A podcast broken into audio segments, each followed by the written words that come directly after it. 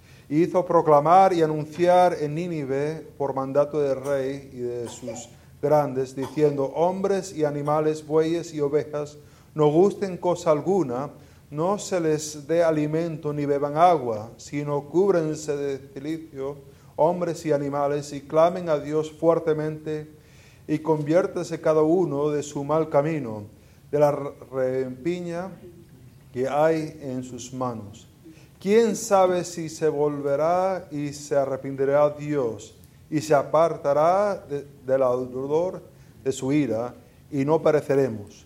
Y vio Dios lo que hicieron, que se convirtieron de su mal camino y se arrepintió del mal que había dicho que les haría y no lo hizo.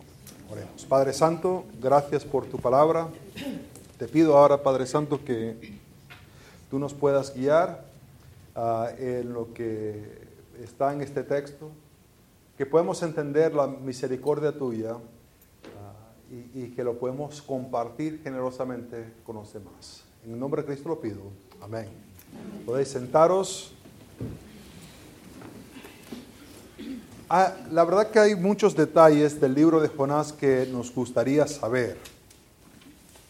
Ah, por ejemplo, cuando vemos en el versículo 3 de capítulo 3, ah, perdón, en el capítulo, sí, capítulo 3, versículo 3 dice, y se levantó Jonás y fue a Nínive conforme a la palabra de Jehová. Y era Nínive ciudad grande en extremo. Ese grande en extremo eh, es una traducción, traducción de, en verdad, eh, que, que significa Ah, para Dios, para Dios es grande. Ah, se ha interpretado que en verdad no, no querían decir que esta ciudad era grande para Dios, entonces muchos de los traductores han traducido que en vez de ponerle para Dios han puesto en extremo. Ah, pero eh, nos gustaría saber en qué forma es esta ciudad grande para Dios. En qué forma es que Dios considera la ciudad de Nínive grande porque la verdad es que sabemos que hay ciudades más grandes. Y, la verdad que esta ciudad queda afuera de Israel. ¿En qué sentido es grande? También vemos que hay falta de información ah, acerca del tiempo entre que el pez vomitó a Jonás y que Jonás llega a Nínive. Ah, ¿Tuvo tiempo para bañarse? Ah, el olor de vómito es bien difícil sacarlo de la ropa, ¿verdad que sí? No, no, la verdad no sé cómo será el vómito de pez, pero yo me imagino que así fácil, fácil de sacar no... ¿Habrá tenido tiempo para lavar bien la ropa? Gastó el dinero para ir a España. ¿Tendrá el dinero para comprar ropa nueva? ¿O tuvo que tratar de lavar la ropa que tenía y, salir así para, para Nínive? No nos dice qué, hizo. Y, la verdad que ah, él llega y, en su mensaje que da en el versículo 4, de aquí a 40 días, Nínive será destruido como que falta ese aspecto que suele decir el profeta, eh, que esta es la palabra del Señor o así dice el Señor, como que falta ese aspecto. Parece que él llega y se empieza a enfocar en la destrucción de Nínive. Y la verdad que cuando nos ponemos a pensar en esto, si, si vemos a, personas que escriben y estudian acerca del arte de, de la predicación, la mayoría de los libros te dicen, no, te enfoques tanto en lo negativo, que la iglesia se va a desanimar y se te va a ir. Tienes que siempre animar a la gente, decir algo positivo. ¿Y, qué hace el, Jonás? Como que ignora todos esos libros, todas esas sugerencias de estas personas que han estudiado de acerca de la predicación y que, y que dice, pues solamente negativo, vais a ser destruidos. Y, como que ya, no, no dice más no le da aliento, no le, no le cuenta un chiste, nada. Así como, toma. Eh, y la pregunta que nos tenemos que hacer es, eh, ¿funcionará este sermón? ¿Tendrá su propósito este sermón? ¿Hará algún cambio en la vida de las personas? O, solamente es para castigarlos y decirles, mira, vais a morir, ¿no? Como hace el médico entras y hablas con el médico, el médico te ha hecho todas las cosas y dices, sí, te vas a morir, hasta luego, no, puedo hacer nada. ¿Es este sermón solamente para decir eh, eh, la destrucción que va a ocurrir? Ahora, al mirar esto, vemos que la ira y la misericordia de Dios nos deben motivar a una sumisión activa a su voluntad y un perseguimiento generoso a los que están perdidos. Creo que esto es lo que este texto nos va a mostrar, que la ira y la misericordia de Dios, ambas cosas, deberían motivarnos a una sumisión activa. No sumisión que decimos, pues, soy sumiso a Dios, entonces no puedo hacer nada hasta que Él me diga. Y pues me quedo en la casa viendo Netflix o, viendo televisor todo el día porque es, es que estoy siendo sumiso a Dios.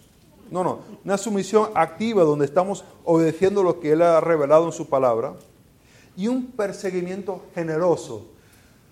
No solamente un perseguimiento a los que están perdidos, pero un perseguimiento generoso a aquellas personas ah, que, busca dar a los que están perdidos ah, una esperanza y esa esperanza en Dios.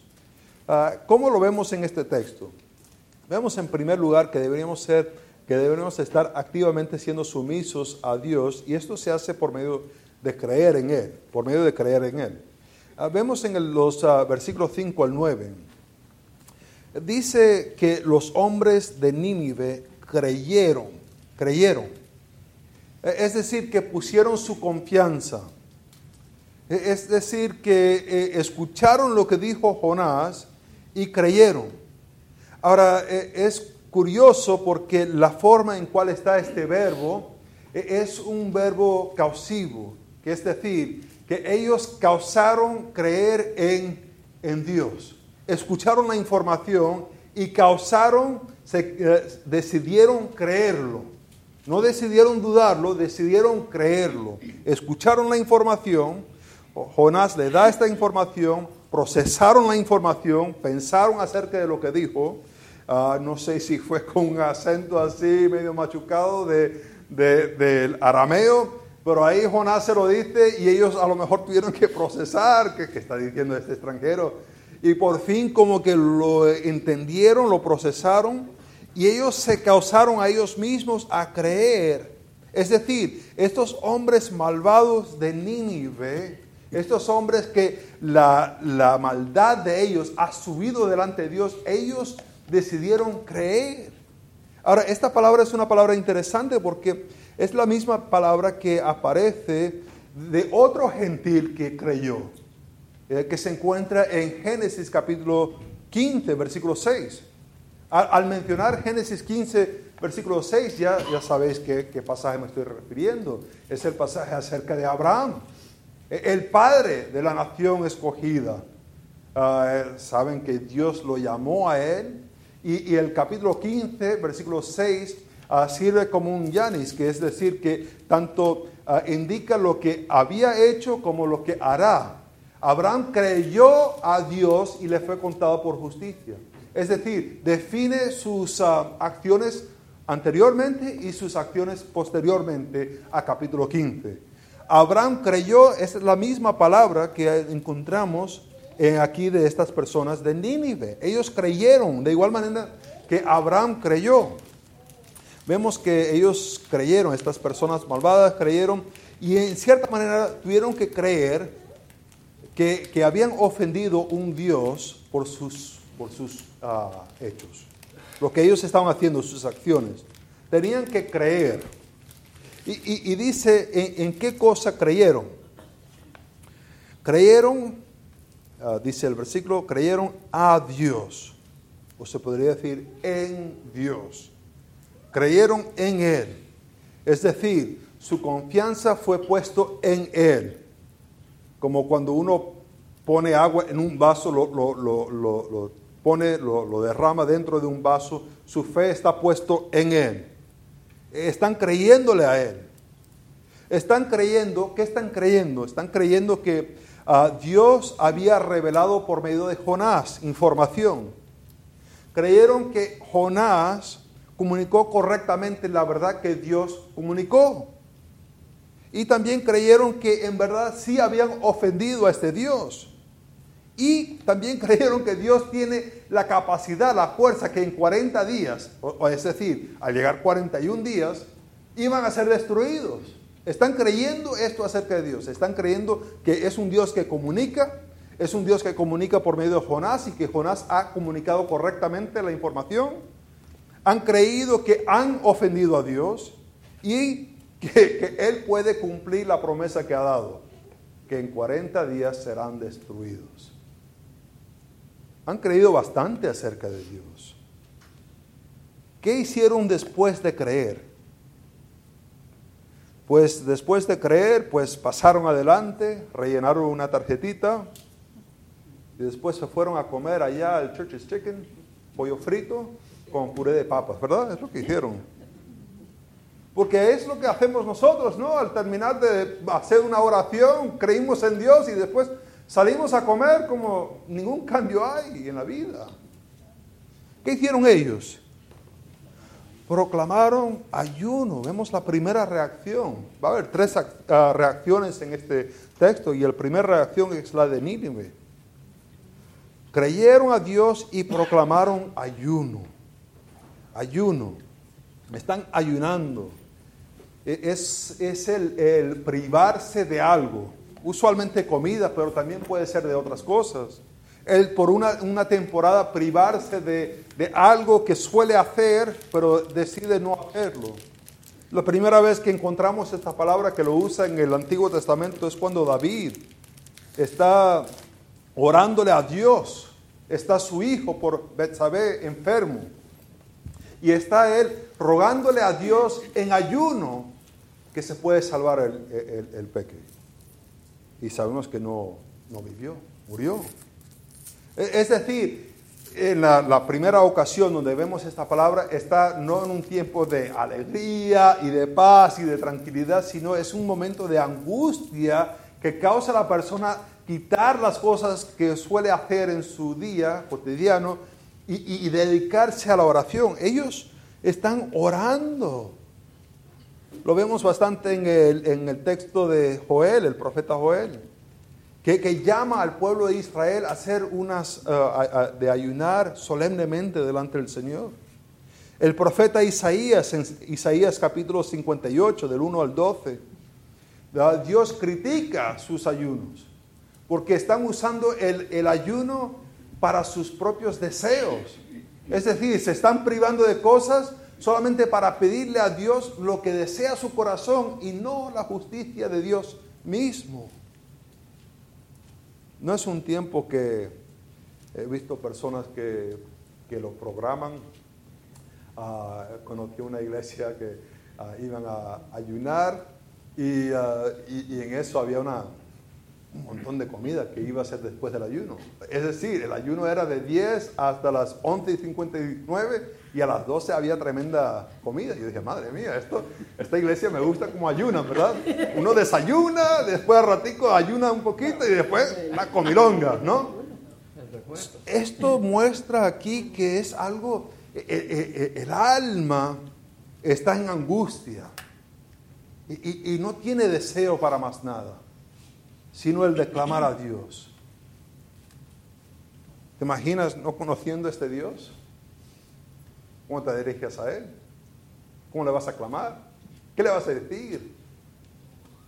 Ellos ah, van a ayunar. Y no solamente se van a ayunar, pero se van a vestir de ah, de licio. E- Es una, es una tela bastante rústica, que pica mucho. Y- y se iban a poner esta ropa. E- Es una, no es algo para mirarse bonito, sino es algo que, que- que se ve feo. Y es decir, que querían tanto lo interno de ellos mismos, recordarles que están en un momento de angustia, como también lo externo, de mirar la persona y decir, esta persona está en angustia. Lo iban a sentir en su cuerpo con la, la- picazón que le iba a dar la tela. Todo estaba dirigido para mostrar, yo estoy en tiempo de angustia porque estoy creyendo la palabra de Dios que en 40 días seremos destruidos. Tanto lo interno como el estómago que tienen, como la piel, como se miran, están ellos angustiados. La picazón que debían tener. No querían olvidar el mensaje del profeta. No querían distraerse con otras cosas. No querían por equivocación prender el televisor y mirar el partido. ¿Por qué? Al sentarse en el sofá iban a sentir la tela y le iban a picar otra vez y se iban a acordar. El estómago rugiendo le recordaba, estamos en angustia. ¿Y quién iba a participar en esto? Pues aquellos más religiosos, ¿verdad? Aquellos que, que están en el templo, que, que están sirviendo allá. E- El hombre cotidiano no, ¿verdad? Dice, desde el mayor hasta el menor de ellos. E- Es interesante la manera que lo eh, describe porque se puede entender en, en diferentes formas. Se puede eh, entender que mayor a menor puede relacionarse a edad entre los más mayorcitos y los más chiquiticos. Pero también se puede eh, de- definir en forma de su estatus social. ¿Dónde están ellos? ¿Son un príncipe o, son el, el- que barre, el, el más humilde que, que barre las calles? Todos iban a participar eh, en este ayuno y vestirse de esta manera. Eh, Aquí vemos esta primera reacción. Y la primera reacción involucra a Nínive. Nínive como su totalidad está creyendo. A un día de entrar Jonás y estar proclamando esto, la ciudad ha creído. Quedan 39 días, ¿qué vas a hacer? Pues tienes que reaccionar de una manera rápida. Ahora, la segunda reacción que vemos es el rey. Y, y- y no es solamente el rey, dice, y llegó la noticia hasta el rey de Nínive. ¿Y él qué hace? Se levantó de su silla, se despojó de sus vestidos, se cubrió de silicio y se sentó sobre ceniza. Es decir, no dijo, pues ah, está bien que el pueblo esté arrepentido, pero yo soy una persona de hon- hon- honor y, y tengo una imagen. ¿Te imaginas si sale una foto por ahí en el Facebook o en el Twitter que yo esté así vestido, así de luto? No, no, no, no. Ah, daría mucha vergüenza. ¿Qué va a pensar las otras ciudades? No, él se involucra también en el proceso. Él también está creyendo la palabra de Dios, tanto que se levanta de su trono y, y- sale de, de- de donde está su trono para estar, se quita la ropa, se pone el, silicio y, y se sentó sobre ceniza. E- Es ah, un momento de, de angustia. Hay otro gentil que hizo esto, lo vemos en el libro de Job, ¿recuerdan? Ah, Dios le dice a Satanás que considera a su siervo Job. Y Satanás empieza a atacar a Job. Empieza a morir los hijos, el ganado, etcétera, etcétera, etcétera. Después Satanás le toca el cuerpo a él y- y le están saliendo unas llagas. Y él está de luto y se sienta en ceniza. Y está de luto, está triste. Cuando lo encuentran los amigos, lo ven así en esa, en esa situación. Todo lleno de ceniza. No está limpio, no está presentable para eh, eh, estar con sus amigos. Está sucio ahí en las cenizas. Porque está de luto. Había perdido todo. Ellos están, él está así porque está anticipando la pérdida total de la ciudad. Ha creído a Dios. Cree que en verdad será condenado. Y ve a su familia, ve a su reino ser destruido. Job ya lo experimentó. Él está mirando hacia adelante y en fe está creyendo que Dios sí lo hará dice que hizo, versículo 7, proclamar y anunciar en Nínive por mandato del, ah, del rey y de sus grandes.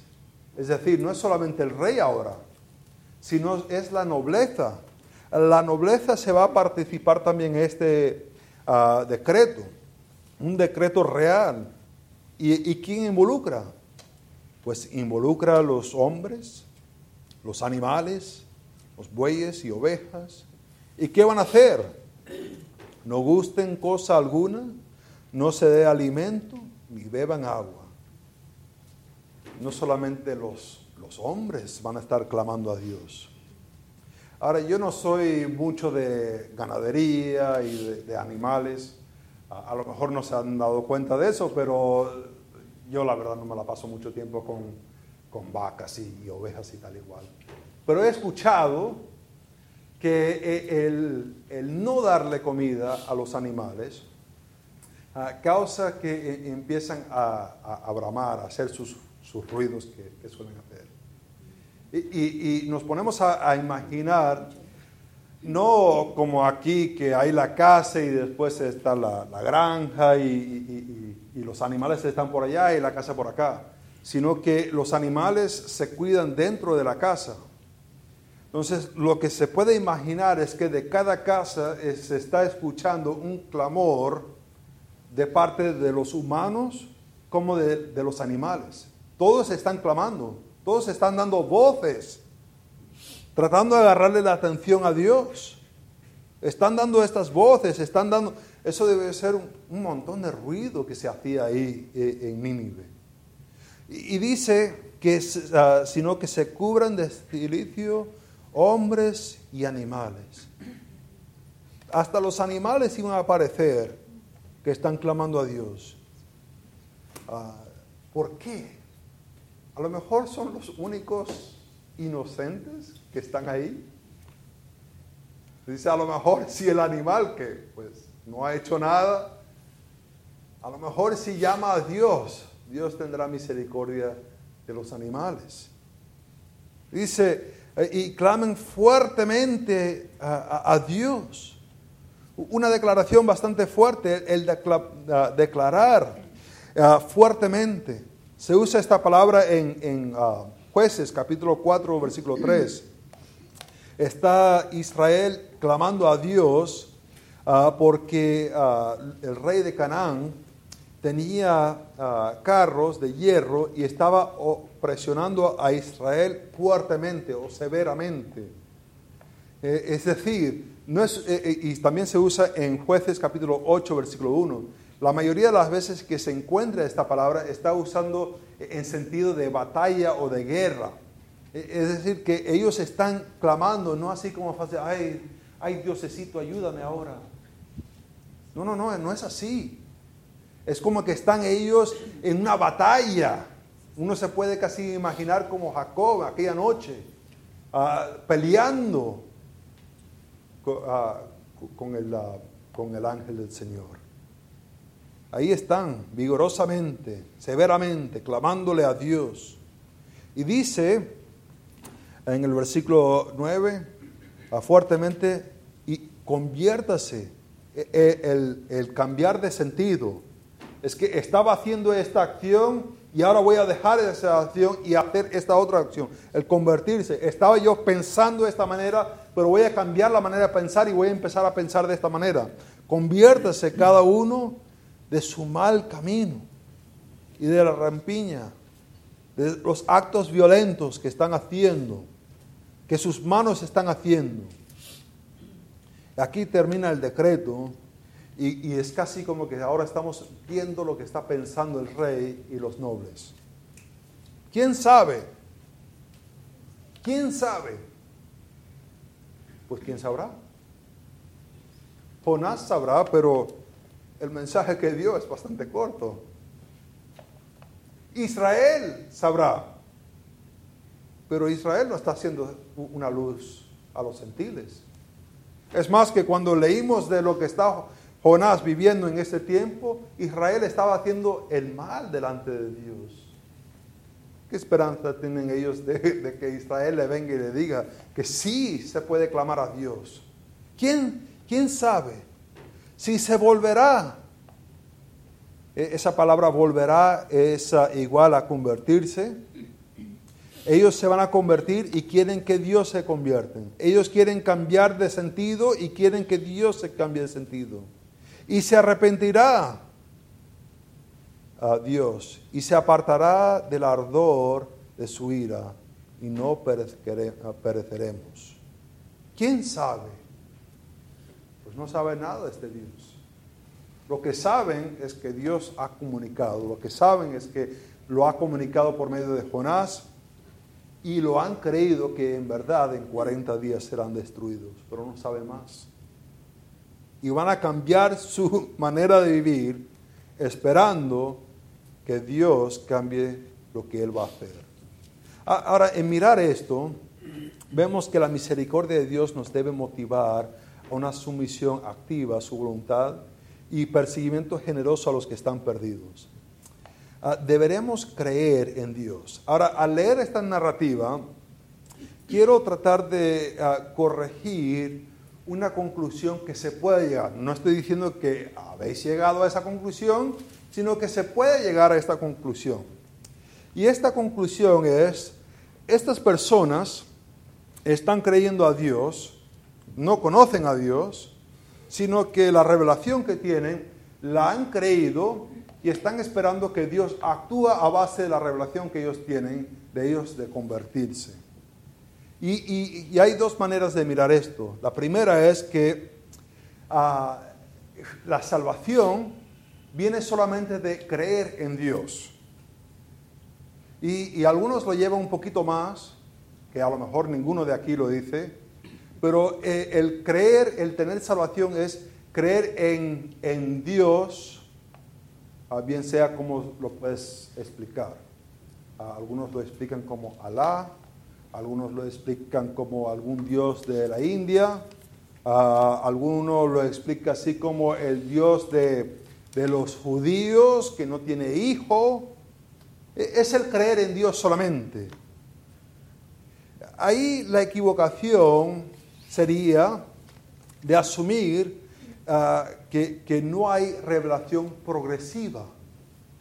En, lo que vemos a Abraham, que Abraham creyó a Dios y le fue contado por justicia, lo que vemos a Raab, que escuchó la noticia de que venía Israel y había conquistado y que Dios había abierto el mar y que había matado a Faraón y todos sus soldados, ella creyó y lo que vemos de Nínive, que ellos están creyendo el mensaje es ignorar el hecho de que Dios ha revelado mucho más información. Y esa información específicamente es en la persona de Jesucristo. Su revelación es progresiva. Abraham, Raab y, los de Nínive no conocían a Jesús. Jesús no había llegado a la escena. Sabemos de Hebreos capítulo 1, del 1 al 3, que uh, Dios había revelado en diferentes maneras, pero ahora más específicamente se reveló por medio de Jesucristo. Si quieres conocer al Padre, tienes que conocer al Hijo. Dice en Juan capítulo 6, versículo ah, 29, Ah, no sé si se acuerdan, ah, que está Jesús ahí, está en Capernaum, eh, le había alimentado a las personas, había cruzado el, mar de Galilea, estaba en Capernaum, ellos quieren más comida. Y Jesús le dice ah, que, tiene que pedírselo a Dios, que Él es el que da el, el pan del cielo, ellos le piden ese pan del cielo y dice que tienen que creer en el que Dios envió. ¿Quién fue el que Dios envió? A Jesús. Vamos allá, porque a lo mejor me van a ver así como que no te creo.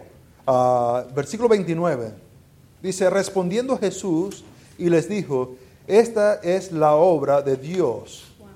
¿Qué, qué obra? A Juan capítulo 6, versículo 29. Que creéis en Él que Él ha enviado. ¿Quién fue el que envió? A Jesús. E- e- Es, es más, si vemos más adelante, e- Él empieza a hablar acerca de que Él es el pan de vida. El que me tiene a mí nunca tendrá hambre. El que cree en mí ah, no tendrá sed jamás, dice. Y llegamos al versículo 53. Versículo 53 dice, ah, vamos a leer el versículo 52. Entonces los judíos contendían entre sí diciendo, ¿cómo puede este darnos comer su carne? Jesús les dijo, de cierto, de cierto os digo, si no coméis la carne del Hijo del Hombre y bebéis su sangre, no tenéis vida en vosotros. Es decir, lo tienes que tomar para ti mismo. ¿A quién? Pues se está creyendo a Dios que Él envió a su Hijo para creer en Él. Puede ocurrir, y no estoy diciendo que ustedes lo están haciendo, pero se puede llegar a la conclusión que solamente hay que creer en Dios. Y sí hay que creer en Dios, pero es que Él ha revelado que la salvación viene por medio de Jesucristo. El tratar de ignorar ese aspecto bastante importante no es comunicar el Evangelio correctamente. El pensar que las personas pues, pues creen en Dios a su manera. No, no hay creer en Dios a su manera. Hay creer en Dios a la manera que Dios ha revelado y ha decidido revelarse por medio de Jesucristo. De creer en Jesucristo y la obra que Él hizo. Ahora, déjenme mostrarles que también que este creer llevó a acciones. No quiero que piensan que las acciones salvan a la persona, para nada, sino que el, el creer verdaderamente causa acciones. De igual manera que vosotros estáis creyendo en las bancas y estáis sentados en ello. Ninguno está así medio paradito, ¿verdad? Ya se hubiera cansado hace tiempo. Todos estás ahí muy cómodos, algunos un poco más cómodos con los ojos cerrados, pero no pasa nada. Estáis, estáis confiados. Y eso causa una acción, ¿verdad que sí? ¿Qué, qué acción? E- Ellos creyeron y ¿qué hicieron? Se cambiaron la ropa, se, vistieron, no, no, no comieron, tuvieron ayuna. El rey cambió su manera de, de reinar, se puso en ceniza. ¿Por qué? Porque el creer a Dios causa acciones diferentes. Lamentablemente hay algo muy popular ahora mismo que voy a creer en Dios, pero voy a seguir viviendo a mi manera, porque Dios me ama, Dios es amor. Pero el creerle a un Dios santo es cambiar a su santidad. Él no se va a bajar a tu nivel. Nosotros tenemos que ser transformados a la imagen de Cristo. Ahora terminamos con el último versículo, versículo 10, donde debemos estar persiguiendo generosamente a los perdidos. Dice que, y vio Dios, ¿qué vio? Pues vio la oración que hicieron y la tarjeta que rellenaron. ¿Qué es que vieron? Lo que hicieron, sus acciones. Es decir, lo que creyeron, hicieron algo y se convirtieron.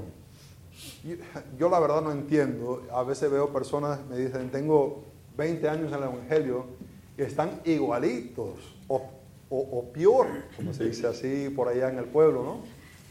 O peor de cuando habían recibido a Cristo como su Salvador. Yo digo, ¿en verdad creyeron?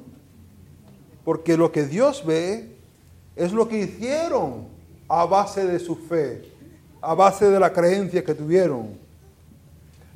Ahora dice que él decidió arrepentirse del mal que le iba a hacer y no lo hizo. Vemos que Dios fue misericordioso a ellos.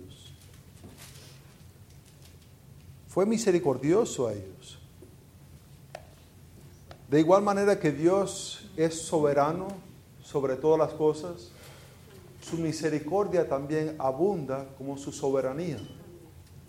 De igual manera que es soberano y controla el mar y controla el pez y controla todo aspecto del viento, también su misericordia abunda como su soberanía.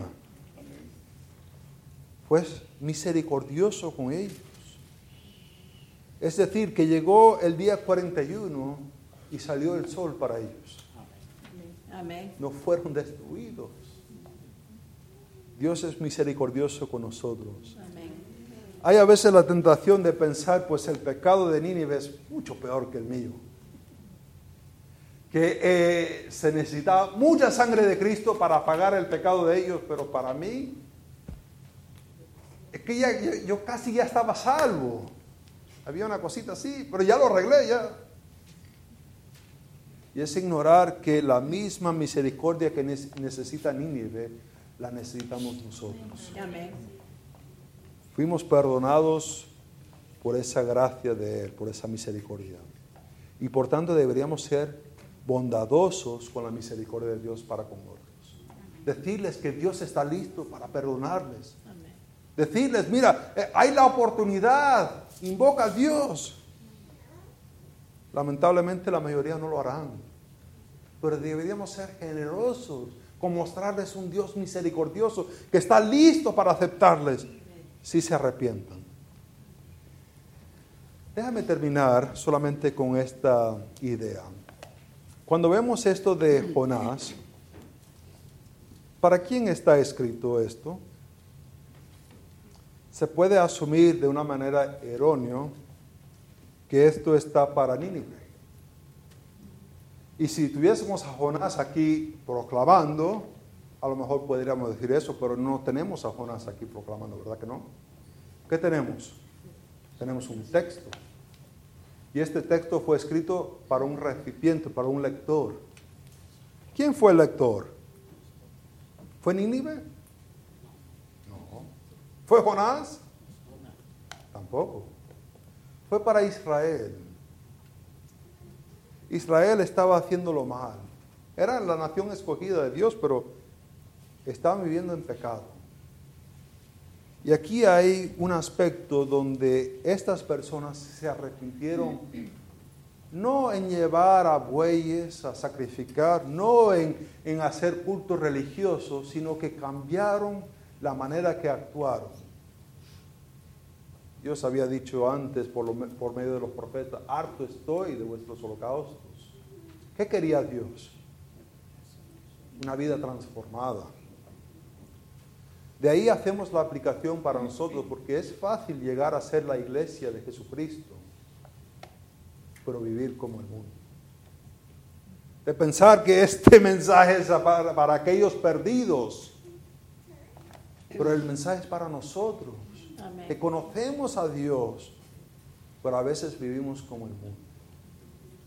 No somos generosos con la misericordia de Dios.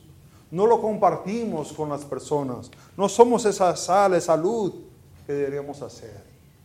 Y ahí está el momento para arrepentirnos y buscar de Dios. Oremos. Padre Santo, gracias por este texto. Te pido, Padre Santo, que tú puedas tú puedas mover nuestras, nuestros corazones y nuestras vidas. Porque es fácil llegar a caer en lo que cayó Israel. Hacer las fiestas solemnes, hacer las, las ayunas solemnes, pero en verdad no tener una relación contigo. En verdad no ser activamente sumisos a tu voluntad y no ser generosos con tu misericordia. Padre, te pido que podamos arrepentirnos de eso y vivir así para tu honra y tu gloria. En el nombre de Cristo lo pido. Amén.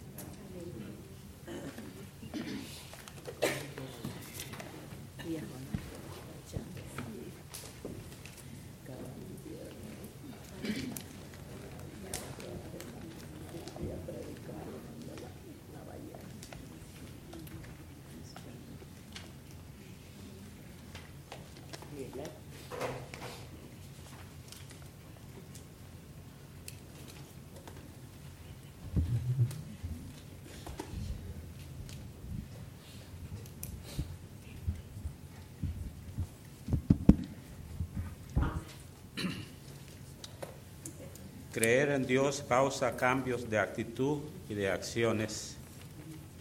Dios es misericordioso con nosotros y hay que ser generosos con otros. Esa es parte del mensaje de esta mañana.